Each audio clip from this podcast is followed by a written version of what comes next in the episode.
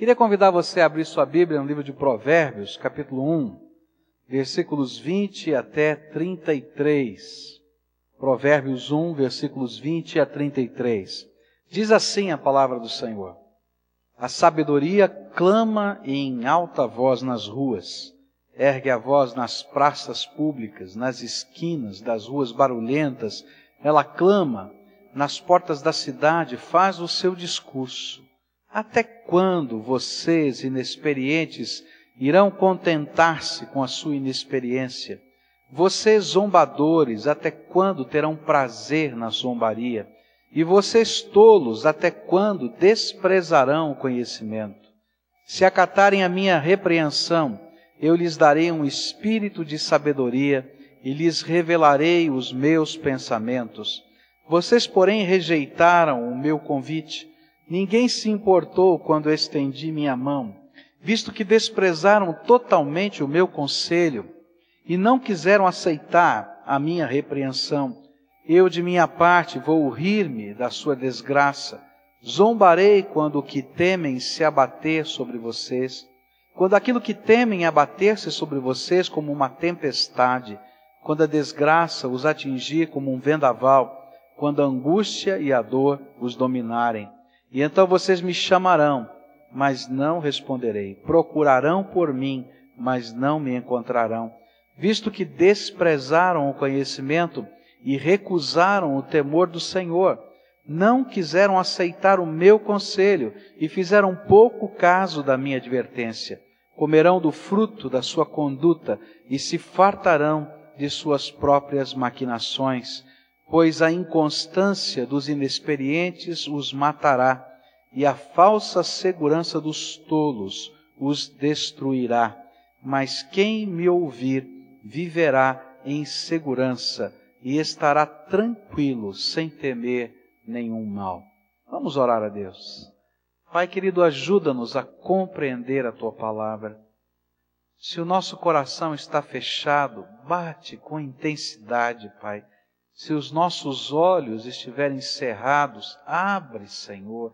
Se os nossos ouvidos não quiserem ouvir, insista, Deus, porque quem necessita da tua graça somos nós. Tenha misericórdia de nós e fala ao nosso coração. É aquilo que oramos em nome de Jesus. Amém e amém. Temos estudado o capítulo 1 do livro de Provérbios. E na primeira parte desse capítulo nós vimos que existem algumas coisas que chamei de bases da vida ou alicerces da vida. E estas coisas é que permitem que a nossa vida possa ser feliz, que a nossa vida possa ser estável nesta terra e no futuro, na eternidade. E a palavra de Deus nos ensina que estas bases, esses alicerces, são formados em primeiro lugar pelo temor do Senhor. A Bíblia diz que o temor do Senhor é o princípio de toda sabedoria. Não existe sabedoria verdadeira se a gente não aprender a confiar, a temer, colocar a nossa vida nas mãos de Deus. Depois, o livro de Provérbios vai nos dizer que um outro presente maravilhoso de Deus para a nossa vida é a família. E qualquer sociedade está caindo ou indo em direção à falência dela como sociedade se não souber valorizar a família. E é ali que a gente vai aprender os valores da vida. Ali dentro do contexto da família que nós vamos aprender os sentimentos mais significativos da vida. A gente aprende a amar e ser amado dentro do contexto da família, mas a gente aprende a ser gente dentro do contexto da família. E uma sociedade que não valorize a família está falindo. A Bíblia vai dizer que um outro alicerce da vida é o compromisso inalienável com o bem. A gente aprender e dizer, olha, minha vida tem um pacto com aquilo que é bom e não com aquilo que é mal. Pode parecer isso tão simples, tão elementar, mas apesar de ser simples e elementar, e por isso que ele é a base da vida, muitos de nós temos assistido na sociedade moderna a falência desses princípios e, portanto, a falência da própria sociedade. Agora, na segunda parte do livro de Provérbios, no capítulo 1, nós vamos encontrar um discurso, como se Deus estivesse se personificando na pessoa da sabedoria. O Deus de toda a sabedoria vai falar conosco. E ele começa agora a analisar o que tem acontecido diante desse cenário do mundo. Essas bases existem, mas como os homens estão reagindo a essas bases? Como é que eles estão usando esses alicerces? E aí então, nessa conversa da sabedoria com o homem, da sabedoria com a sociedade, ele está dizendo que a sabedoria está caminhando pelas ruas, pelas praças, pelas cidades, nas ruas barulhentas, nas esquinas movimentadas, e ela está fazendo um apelo. E que por mais barulhento que seja a encruzilhada da vida, é impossível deixar de perceber o apelo da sabedoria. Esse apelo tem se dado através das coisas que estão acontecendo e que gritam aos nossos olhos e aos nossos ouvidos. A família perdendo o seu referencial, violência tomando conta da sociedade, o desvalor da vida humana, uma sociedade que, por mais cheia de conhecimento que seja, vivendo uma decadência desesperada, leis dos nossos legisladores que, ao invés de promoverem o bem, têm promovido o mal. E na medida em que nós estamos assistindo as coisas acontecerem e os resultados destas coisas, é impossível não perceber a sabedoria dizendo: opa, tem alguma coisa errada. Alguma coisa errada está acontecendo. Presta atenção. E por mais movimentada que seja a vida, nós vamos tropeçar em situações que atingem a nossa casa, a nossa família, os nossos queridos, os nossos conhecidos, e é impossível dizer que a gente não ouviu o apelo da voz da sabedoria. E apesar desse apelo ser tão contundente, porque ele está mexendo com a gente, não somente está falando, mas chacoalhando a nossa vida, como é que as pessoas têm reagido a essa voz? E aí vimos que o texto sagrado nos apresenta três reações. A primeira reação é dos zombadores, aqueles que fazem piada de tudo, de todas as coisas, até das tragédias da vida fazem piada. E às vezes então fazem piada também das bases, dos alicerces da vida. E aí então você pensar em temer a Deus e servir a Deus vira uma grande piada para muitas pessoas nesse mundo que vão estar dizendo: Você agora servindo a Deus, que é isso? E você vai se tornar uma grande piada. Se você é uma pessoa comprometida com a sua família, com os valores de um casamento, de um relacionamento, você vai encontrar um monte de zombadores à sua volta dizendo: Ih, que é isso? Todo mundo vive isso. Se você é uma pessoa comprometida com o bem, com a verdade, com a honestidade, você vai encontrar os zombadores no meio do caminho. Nós vimos também que outro personagem, aquilo que a Bíblia chama de os inexperientes, que são aqueles que são inconstantes. Ora, eles estão rindo junto com os zombadores, e ora eles estão tentando seguir o caminho da sabedoria, mas não tem consistência. E por não terem consistência, acabam conhecendo muito e praticando pouco, quase nada do que de fato sabem. Por fim, vimos que um terceiro grupo que a Bíblia identifica é aquilo que a Bíblia chama de os tolos. Os tolos são aqueles que optaram por viver de uma maneira totalmente divorciada dos apelos do Deus de toda sabedoria. E aí vimos que o tolo é interessante, porque ele é tolo e Deus olha para ele, vê que é tolo, mas ele se acha o mais sábio, o mais inteligente, o mais capaz, e ele está olhando por cima de todo mundo, dizendo: Você vive isso ainda? Ah, você está na era passada, como é que pode ser? Porque você ainda não evoluiu, porque viver o futuro é viver o que eu vivo. E aí a gente vai aprendendo as consequências de todas essas coisas. Quero continuar a estudar esse texto. E agora eu queria olhar como é que estas coisas que vimos, a zombaria, a inexperiência e a tolice, elas têm uma contrapartida espiritual na nossa vida. Como é que estas reações que são externas, elas são vistas por Deus aqui dentro do coração? Como é que essas atitudes que Provérbios citou, elas são trabalhadas dentro do nosso coração, estão aqui dentro da nossa alma? e que precisam muitas vezes de uma intervenção forte de Deus, da graça, para nos libertar destas coisas. Quando eu leio o texto da palavra de Deus nos versículos 24, 25 e 29 e 30, a Bíblia vai me explicar como é que o desprezo para com estas verdades de Deus acontecem dentro de nós. A Bíblia diz assim: Vocês, porém, rejeitaram o meu convite, e ninguém se importou quando estendi minha mão. Visto que desprezaram totalmente o meu conselho e não quiseram aceitar a minha repreensão, visto que desprezaram o conhecimento e recusaram o temor do Senhor, e não quiseram aceitar o meu conselho, e fizeram pouco caso da minha advertência. Talvez a palavra mais repetida na minha versão desse texto, nesses quatro versículos, é desprezo. Desprezaram, desprezaram, desprezaram. E a palavra de Deus vai nos ensinar como é que isso acontece. Por que, que esse desprezo está dentro de nós?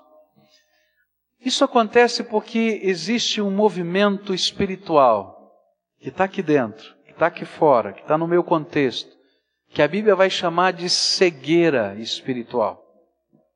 Cegueira espiritual. A palavra de Deus, em outro lugar, vai usar uma expressão mais forte do que essa. Lá no livro de Efésios, no capítulo 2, a Bíblia vai dizer que isso significa morte espiritual. As pessoas que estão mortas nos seus delitos e pecados, elas não conseguem ouvir, não conseguem entender e não conseguem enxergar. Há uma cegueira espiritual. Se você já foi a um funeral, você vai entender isso que eu estou dizendo, tá? tá? O corpo está lá no caixão, não é? Às vezes os familiares estão sentados ao redor do caixão, eles colocam a mão sobre o corpo, às vezes choram sobre aquele corpo, às vezes conversam com a pessoa que está lá representada naquele corpo, numa ansiedade, num desejo de que haja algum tipo de resposta, mas não há qualquer movimento, não há qualquer resposta. E assim acontece conosco. O Espírito de Deus paira sobre a nossa vida e Ele fala aos nossos ouvidos, Ele fala ao nosso coração, Ele fala à nossa alma, Ele fala através das circunstâncias, Ele fala através de profetas, Ele fala através de pessoas, Ele fala através de exemplos, mas parece que tudo isso está acontecendo lá fora. Que as coisas que estou vendo, ouvindo, que estou percebendo, não são para mim, são para os outros, mas para mim não. Porque há uma cegueira espiritual. Há uma barreira interna colocada dentro de nós que Satanás tem colocado no meio desse mundo.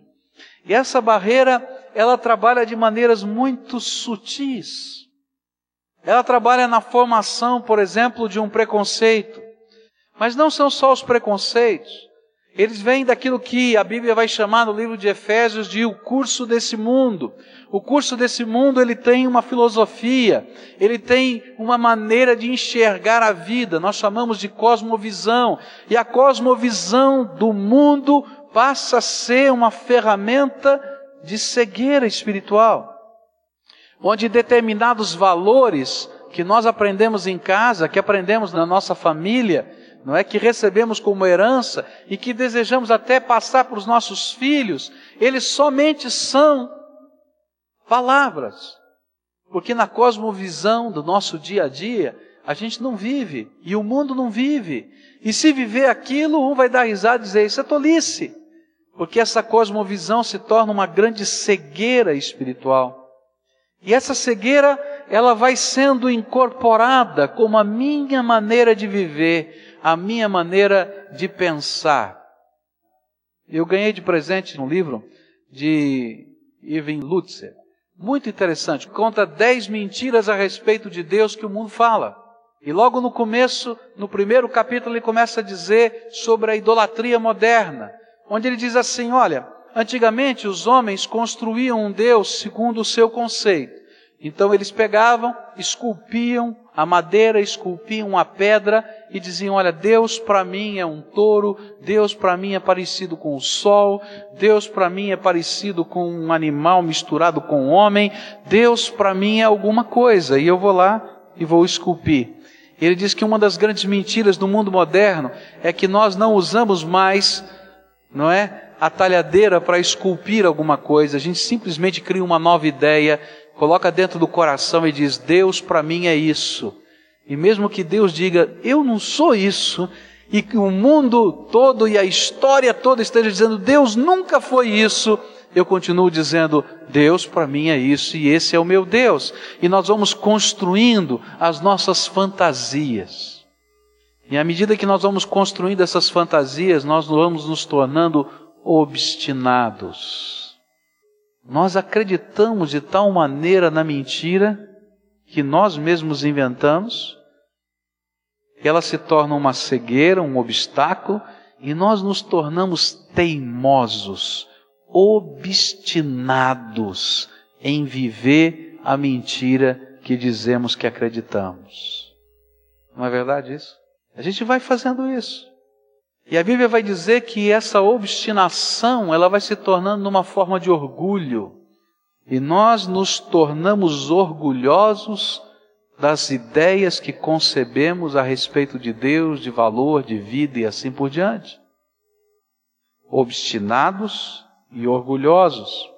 E porque somos obstinados, orgulhosos, nós passamos a ser pessoas que não se permitem ensinar. Já sabem, já conhecem. Então não mexa no meu Deus, não mexa na minha fé, não mexa na minha crença, não mexa na minha obstinação. E se alguém chegar perto para falar alguma coisa da graça de Deus, você vai dizer: Não, eu não quero que fale. Eu já construí o meu arcabouço pessoal. E aí, a cada dia que passa, os apelos de Deus vão se intensificando na nossa vida. Mas apesar deles estarem se intensificando, nós vamos desprezando a voz do Senhor. Porque a voz do Senhor não soa igual à voz do meu próprio coração. Essa é a história que a gente está vivendo hoje. É interessante que é muito fácil a gente perceber esse processo na vida dos outros. Você pode lembrar de alguém que você conhece que está se arrebentando na vida, está se quebrando na vida, que as coisas estão acontecendo, e ele está ralado pela vida, mas continua orgulhoso do jeito que acredita e das burradas que faz? Você conhece alguém? Eu conheço um monte. Né? Agora, sabe de uma coisa? Eu quero dizer que você, às vezes, é parecido com essa pessoa. É fácil a gente perceber essa obstinação no outro, essa cegueira espiritual no outro. É fácil a gente criticar esse orgulho, essa altivez no outro, mas sabe o que tem impedido Deus fazer aquilo que Ele quer fazer na sua vida? É essa cegueira que você está vivendo hoje, é essa altivez que você está vivendo hoje, que não lhe permite ser ensinável. Quando a gente trabalha um pouquinho de aconselhamento pastoral, tem pessoas que, que ficam chocadas né, com o pastor, né? A gente usa técnicas. E quando a gente encontra uma pessoa que começa a caminhar por esse ciclo de obstinação, uma das técnicas que a gente usa é a técnica de choque. A gente vai e choca a pessoa com aquilo que ela mais, quem sabe, criticaria no outro, não é? Dizendo, você é assim, tá vendo? E a pessoa fica com uma raiva danada de você, ela sai de lá querendo mudar de igreja, mudar de pastor, mudar de tudo. Mas de repente o Espírito Santo de Deus diz: opa, está ouvindo? A conversa com você. E às vezes Deus tem que fazer um tratamento de choque assim conosco, onde essa altivez que está dentro da nossa alma, essa concepção que nós idealizamos da nossa própria cabeça, onde esse orgulho nos torna tão difíceis de sermos ensinados. E o temor do Senhor, que é o princípio da sabedoria, passa a ser colocado em segundo, terceiro, quarto plano, e às vezes nós nem percebemos. Deus então tem que dar uma chacoalhada na nossa vida e usar um tratamento de choque para que a gente possa entender antes que seja tarde demais o que está acontecendo na nossa vida. Sabe como é que isso acontece no dia a dia de muita gente que anda pelos caminhos do Senhor e o pecado vai tomando lugar e a gente vai se deixando levar por concepções que não são as concepções do Deus da nossa vida. Deus às vezes usa tratamento de choque, ele revela os nossos pecados.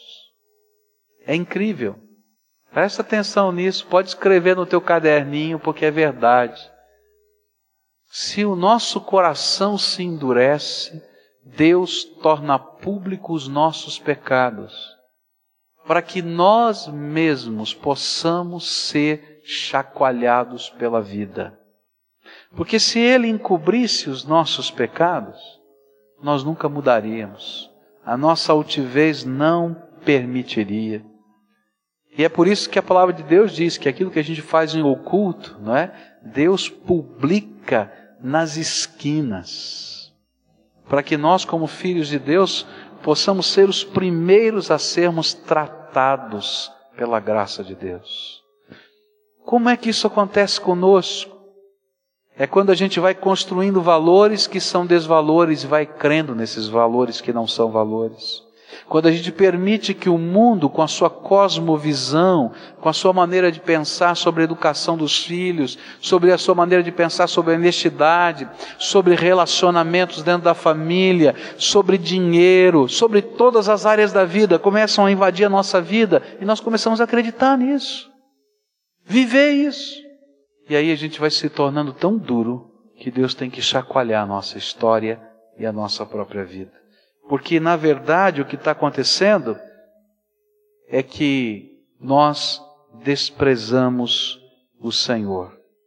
Desprezamos o Senhor. Recusamos o temor do Senhor. Não queremos aceitar o conselho do Senhor. Fazemos pouco caso da advertência do Senhor. Nós lutamos contra Deus e não sabemos que estamos lutando contra Ele. Como é que está a tua vida, querido? Cuidado. Cuidado porque essa cegueira envolve a cada um de nós. E é a estratégia de Satanás. E talvez nós não sejamos os zombadores de todas as coisas, mas nos tornamos os zombadores da fé. Em alguns aspectos. Talvez nós não sejamos os inconstantes em todas as coisas, mas sejamos inconstantes em algumas áreas da vida espiritual.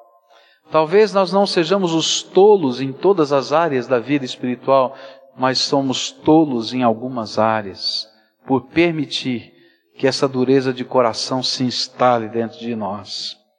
Ora, qual é a consequência? Qual é a consequência dessa atitude de desprezo? Porque tudo nessa vida tem consequências. Nós estamos construindo a nossa vida. E a palavra de Deus vai nos dizer isso nos versículos 26, 27, 28, 31 e 32. Eu, de minha parte, vou rir-me da sua desgraça. Zombarei quando o que temem se abater sobre vocês. Quando aquilo que temem abater-se sobre vocês como uma tempestade. Quando a desgraça os atingir como um vendaval quando a angústia e a dor os dominarem, e então vocês me chamarão, mas não responderei, procurarão por mim, mas não me encontrarão, comerão o fruto da sua conduta e se fartarão de suas próprias maquinações, pois a inconstância dos inexperientes os matará e a falsa segurança dos tolos os destruirá. A linguagem do livro de Provérbios é uma linguagem poética. É difícil para a gente entender a construção dessas frases, porque elas estão traduzidas para o português. E se você já traduziu uma poesia de qualquer língua para outra língua, você sabe que a beleza da poesia se perde. E aqui o que acontece é isso: esse jogo de figuras que estão sendo colocadas aqui na língua hebraica tem um peso, na língua portuguesa tem outro. Talvez você vai ler esse texto e dizer, puxa vida, mas Deus vai dar risada da desgraça dos outros, mas Deus vai fazer isso, aquilo, e na verdade o que você tem aqui são figuras de linguagem, numa forma poética, dizendo, olha, sabe o que vai acontecer? Se você continuar no rumo que você está seguindo, aquilo que você mais teme e que você não gostaria que acontecesse, porque você já viu o que aconteceu na vida, quem sabe, dos seus pais, dos seus avós, dos seus amigos, acaba acontecendo com você. Porque você está construindo isso. Se você está temendo a infelicidade, a infelicidade está batendo a porta. Porque não tem como a gente ser feliz longe de Deus. Não tem como a gente ser feliz sem Jesus. Não tem como a gente ser feliz se os valores que representam felicidade e são os alicerces da vida são ruídos e nós permitimos que eles desabem. Você já viu alguém feliz, né? Naquelas reportagens de enchente e de repente ele sai só com a roupa do corpo, com a vida, e ficou tudo, a casa caiu, ele está dando risada, ah, que coisa maravilhosa, minha casa caiu. Eles vão dizer, graças a Deus eu estou com vida, mas eu perdi tudo. E começa a chorar, não é assim? Eu não sei o que vai acontecer, eu não tenho onde dormir, eu não tenho onde morar. Meus queridos, é esse o cenário que o provérbio está mostrando. Você está querendo a felicidade, mas aquilo que você menos queria é infelicidade, e de repente ela está minando os alicerces da sua vida, e a casa cai. E querido, quando a casa cai, a gente chora.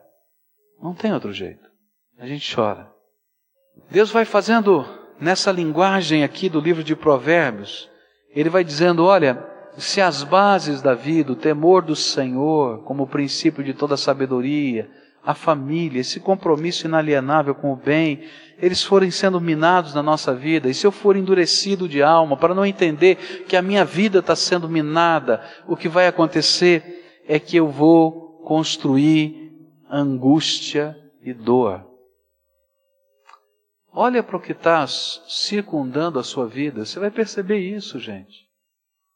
Quanta angústia, quanta dor, quanta coisa estranha está acontecendo. E não está só lá fora, está batendo a porta da nossa casa.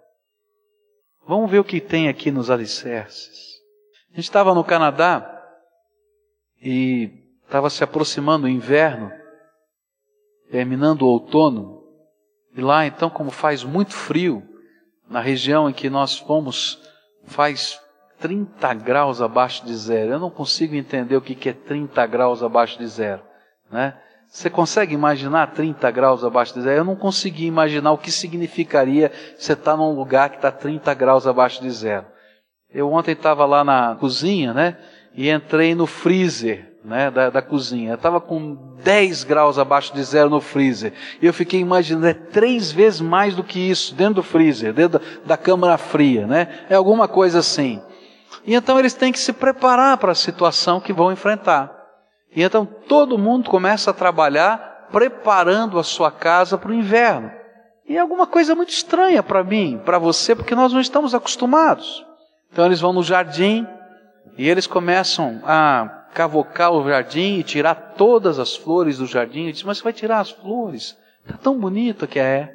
Mas se eu deixar as flores aqui, vai vir o inverno, essa flor vai apodrecer aqui e ela estraga a terra. E quando eu quiser plantar depois, quando vier a primavera, eu não tenho como plantar, porque a terra se estraga.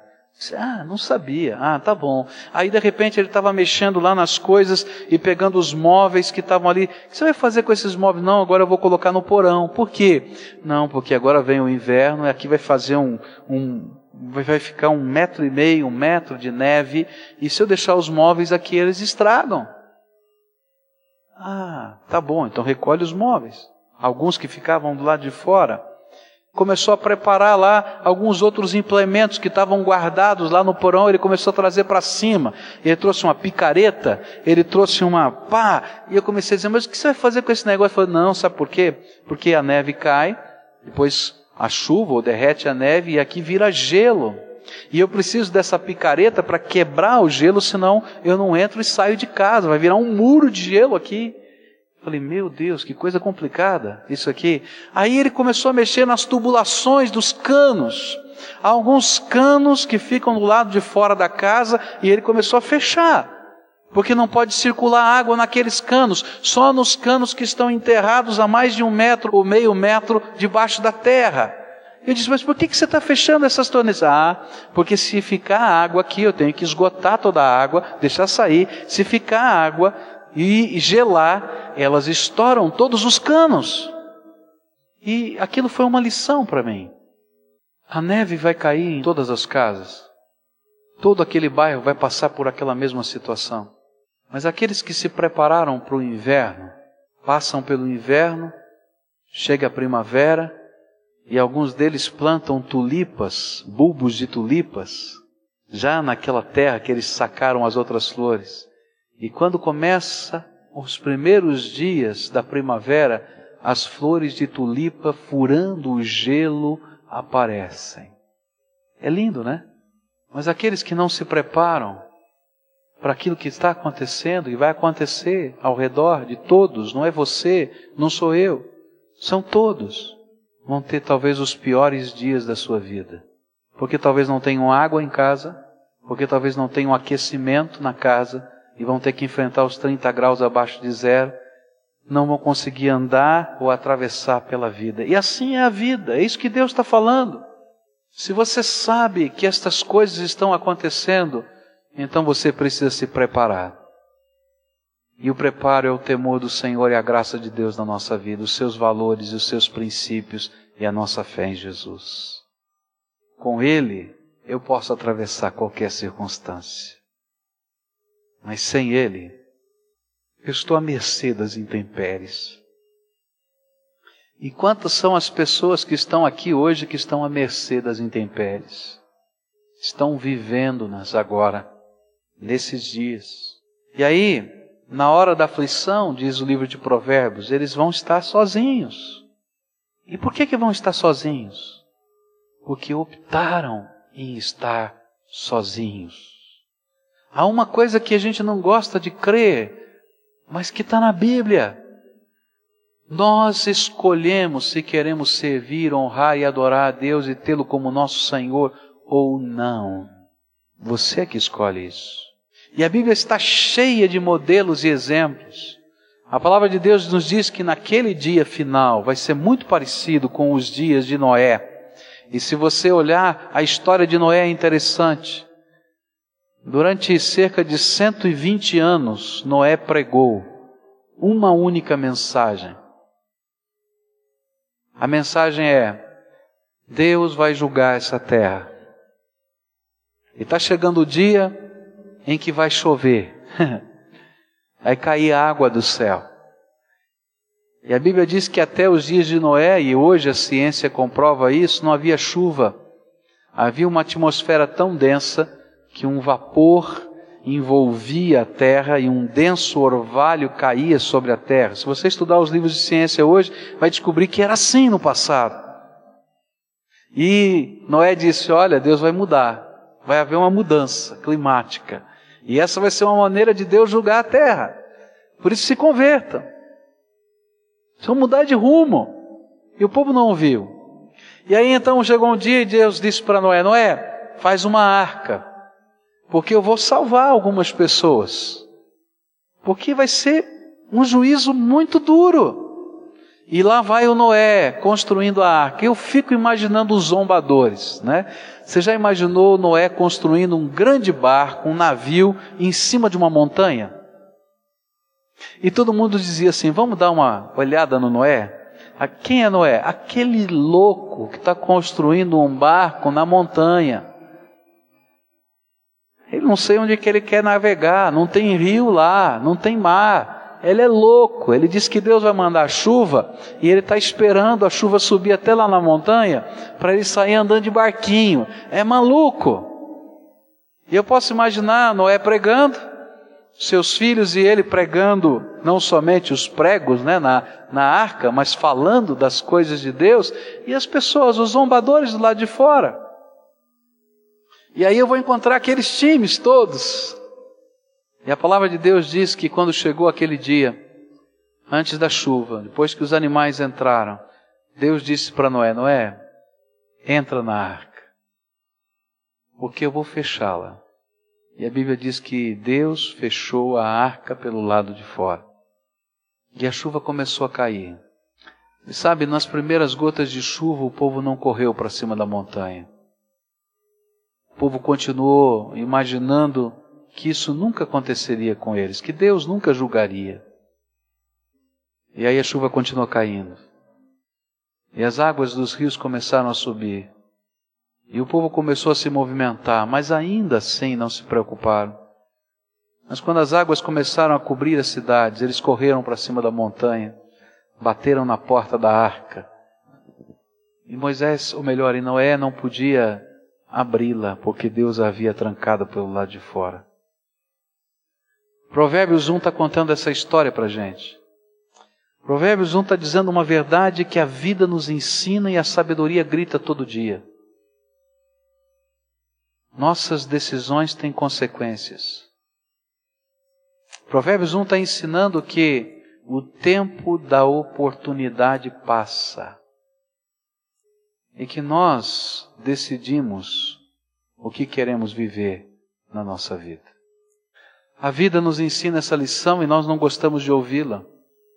Você contrai uma doença sexualmente transmissível e você chora porque contraiu. Mas a doença está no teu sangue, está no teu corpo.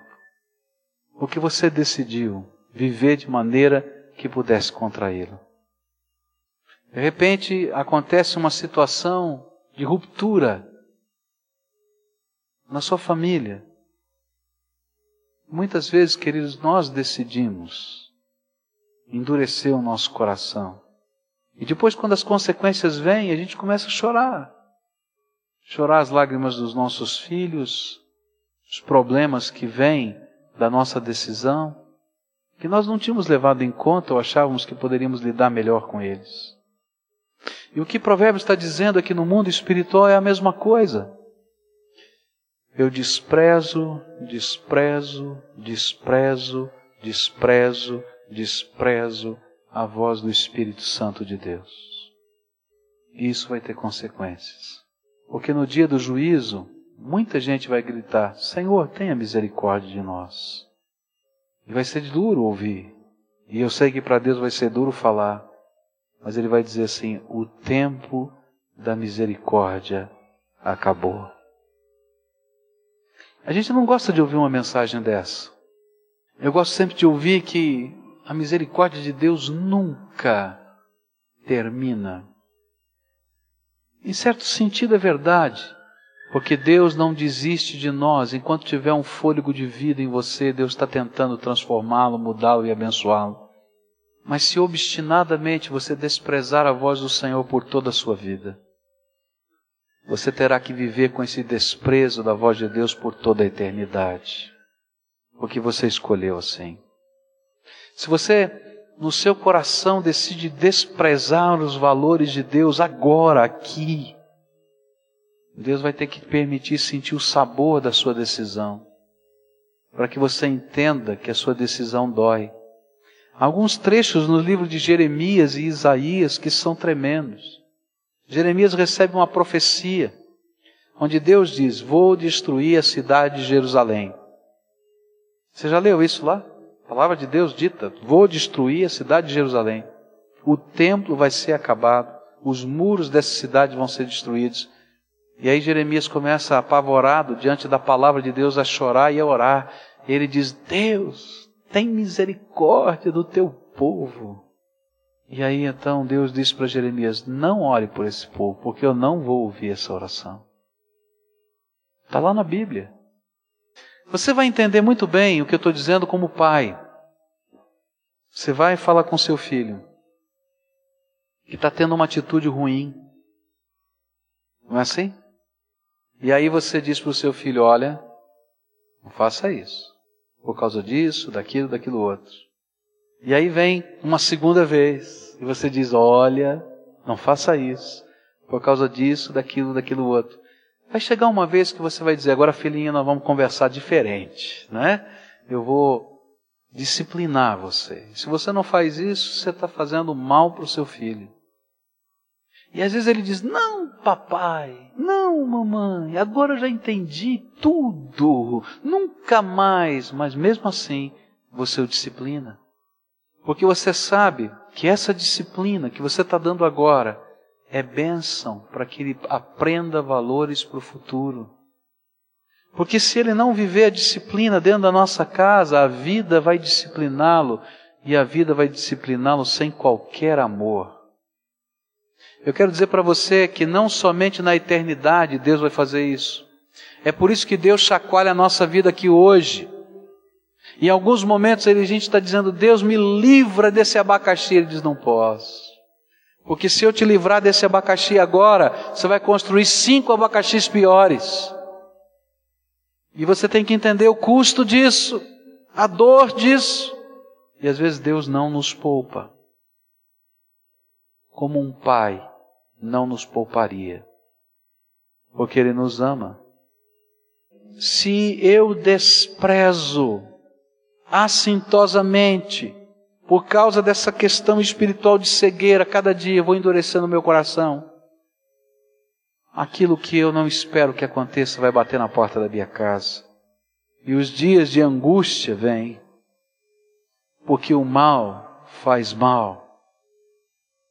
E não só para os outros, para a gente também. E a palavra de Deus termina.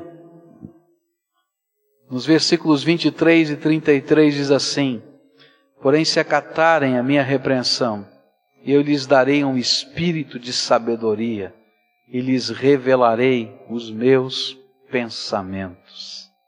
Mas quem me ouvir viverá em segurança e estará tranquilo, sem temer nenhum mal. Deus faz promessas. Ele diz o outro lado. Mas se eu escuto a voz do Deus vivo, e se essa voz fala ao meu coração, e se ao invés de desprezar a repreensão, eu aceitar a voz do Senhor, e então ele abre as janelas do céu. E ele não está prometendo aqui riqueza, tapete vermelho, ele não está prometendo que você não vai ter doença. Tem muita gente falando isso por aí, mas não é isso que a Bíblia diz. Sabe o que ele está dizendo? É que Deus vai derramar do Espírito Santo sobre nós e ele vai revelar a ele mesmo como pessoa até os seus pensamentos. E aí a gente vai começar a entender que os planos que Deus tem para a minha vida são bons que os planos que Deus tem para a minha vida não são maus, porque isso vem da cosmovisão desse mundo, imaginar um Deus despótico que só quer fazer a gente sofrer. Não, ao contrário, eu começo a ter uma percepção diferente da vida, de valores, de sentido, de objetivos, porque o Espírito do Deus vivo está dentro de nós, iluminando a nossa mente, o nosso coração, a nossa alma. E nós estamos andando com Ele. E sabe, a gente não começa mais a temer, porque a gente sabe quem é por nós. O que, que a Bíblia diz? Se Deus é por nós, quem será contra nós? Eu estou no plano de Deus, na vontade de Deus, no alvo de Deus, estou caminhando. E aí a Bíblia vai nos dizer que nem a vida, nem a morte, nem anjos, nem demônios, nem potestades, nada nos separa desse vínculo profundo do amor de Deus do Espírito de Deus que habita no nosso coração. Como é que você está andando com o Senhor? Quais são as vendas? Quais são as talas colocadas nos seus olhos hoje? Que o Espírito Santo está revelando para você, com as quais você tem sido obstinado, duro, inflexível, e você não deixa Deus mexer. Você já colocou os teus negócios na mão de Deus?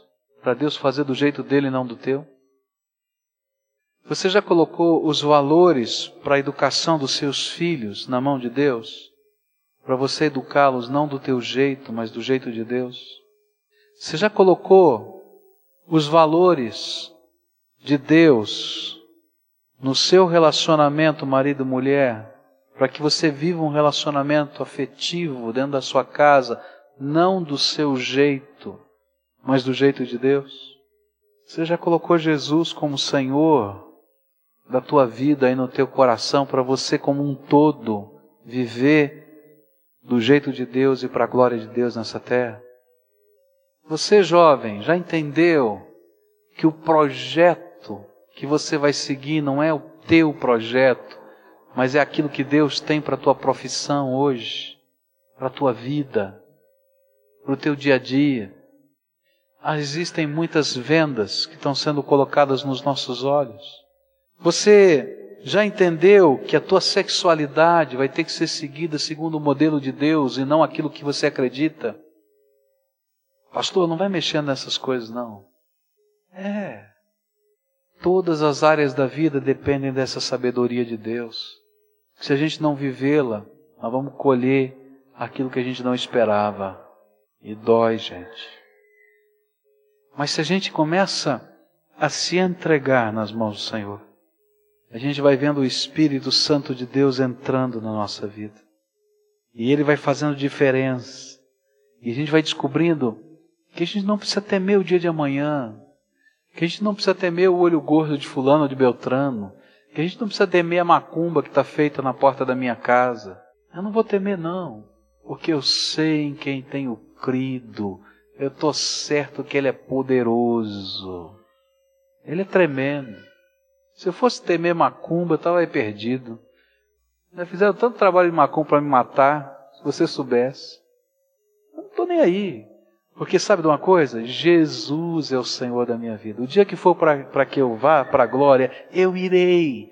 Porque a minha vida está na mão dele. A sua também. Se você quiser. Mas não só essas coisas, queridos. Tem que ser em tudo. Tem que ser em tudo. Deixar Jesus ser o Senhor. Porque cada vez que a voz do Espírito fala comigo eu endureço meu coração, eu estou desprezando a voz do Senhor. E se você ler Hebreus capítulo 10, lá, vou dar a lição de casa hoje, vai ler Hebreus 10. Hebreus 10 arrepia a gente. Ele diz assim, gente, se o Monte Sião era tão santo, porque Deus estava ali aparecendo para Moisés, que ninguém chegava perto, e as pessoas tinham que honrar a Deus, reconhecer a sua santidade e a sua presença. Quanto mais nós, que recebemos não uma montanha fumegante, mas o Filho do Deus vivo, que morreu na cruz por nós e ressuscitou, e nós olhamos para aquilo que Ele tem feito e a habitação do Seu Espírito entre nós, e se nós desprezamos essas coisas, tem alguma coisa errada. E a nossa não santificação tem consequência. O que, é que o Espírito Santo de Deus está falando com você hoje? E a oração que eu quero fazer é de confissão. É uma oração de confissão de pecados. Dizer, Jesus, eu tenho permitido que essa venda nessa área da minha vida esteja colocada no meu coração, na minha alma, na minha atitude. Eu tenho seguido alguns pequenos deuses que eu construí. Alguns são grana, outros são status, outros são coisas que estão perseguindo, mas que estão atrapalhando a minha relação contigo. Não tem nada essencialmente errado, pecaminoso, mas na verdade está se tornando uma obstinação a ouvir a tua voz. Eu queria orar por estas coisas e fazer entregas. A oferta mais preciosa que a gente pode dar não são valores financeiros. Se você imagina isso, você está perdido. Que Deus não precisa de nada disso. Os valores financeiros nos referenciam qual é a maior oferta. É a minha própria vida. É o meu coração, é a minha alma, o meu ser, o meu tudo. Incondicionalmente. E se hoje o Espírito Santo está testificando isso no seu coração, e você quer hoje fazer uma oração de confissão de pecados. É isso que nós vamos fazer aqui. Dizer, Jesus, me liberta disso. Tem uma venda aqui nos meus olhos. Tem aqui um entrave no meu caminho. Tem um obstáculo à tua vontade. Eu tenho lutado contra o Senhor nestas coisas. O Senhor já falou comigo outras vezes, mas eu já desprezei a voz do teu Espírito. E eu não quero mais desprezar.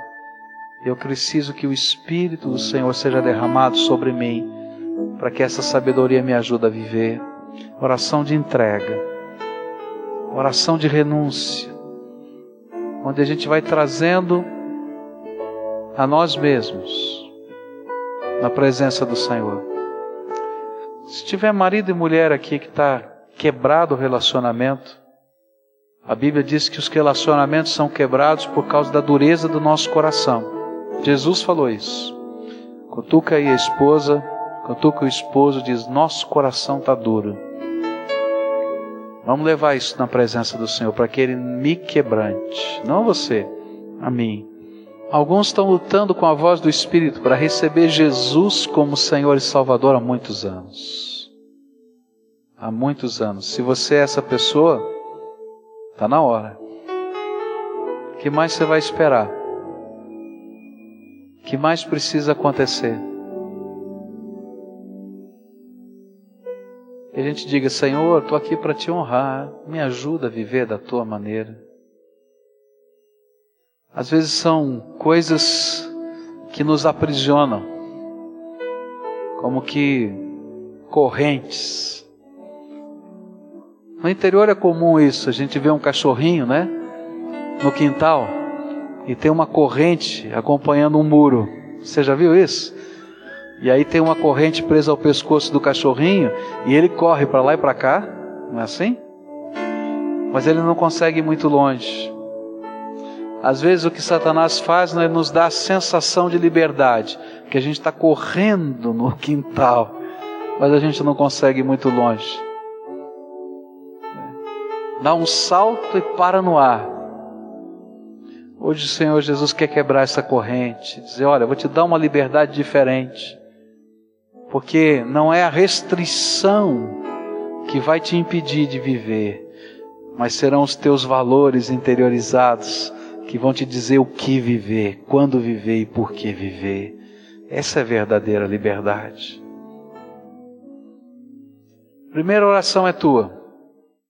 Que é que o Espírito Santo testificou no seu coração. Então dá nome a estas coisas. Isso aqui é pecado. Isso aqui é cegueira. Isso aqui é obstinação e dá nome. Senhor Jesus, tu tocaste o meu coração e o que eu estou aqui entregando hoje é isso. Meu coração está duro por causa disso. Eu tenho medo daquilo. Eu estou mais apegado a isso do que aquilo. Fala do teu jeito, mas que você fale e Deus possa te ouvir agora, para você falar com Ele e deixar Deus tocar a tua alma.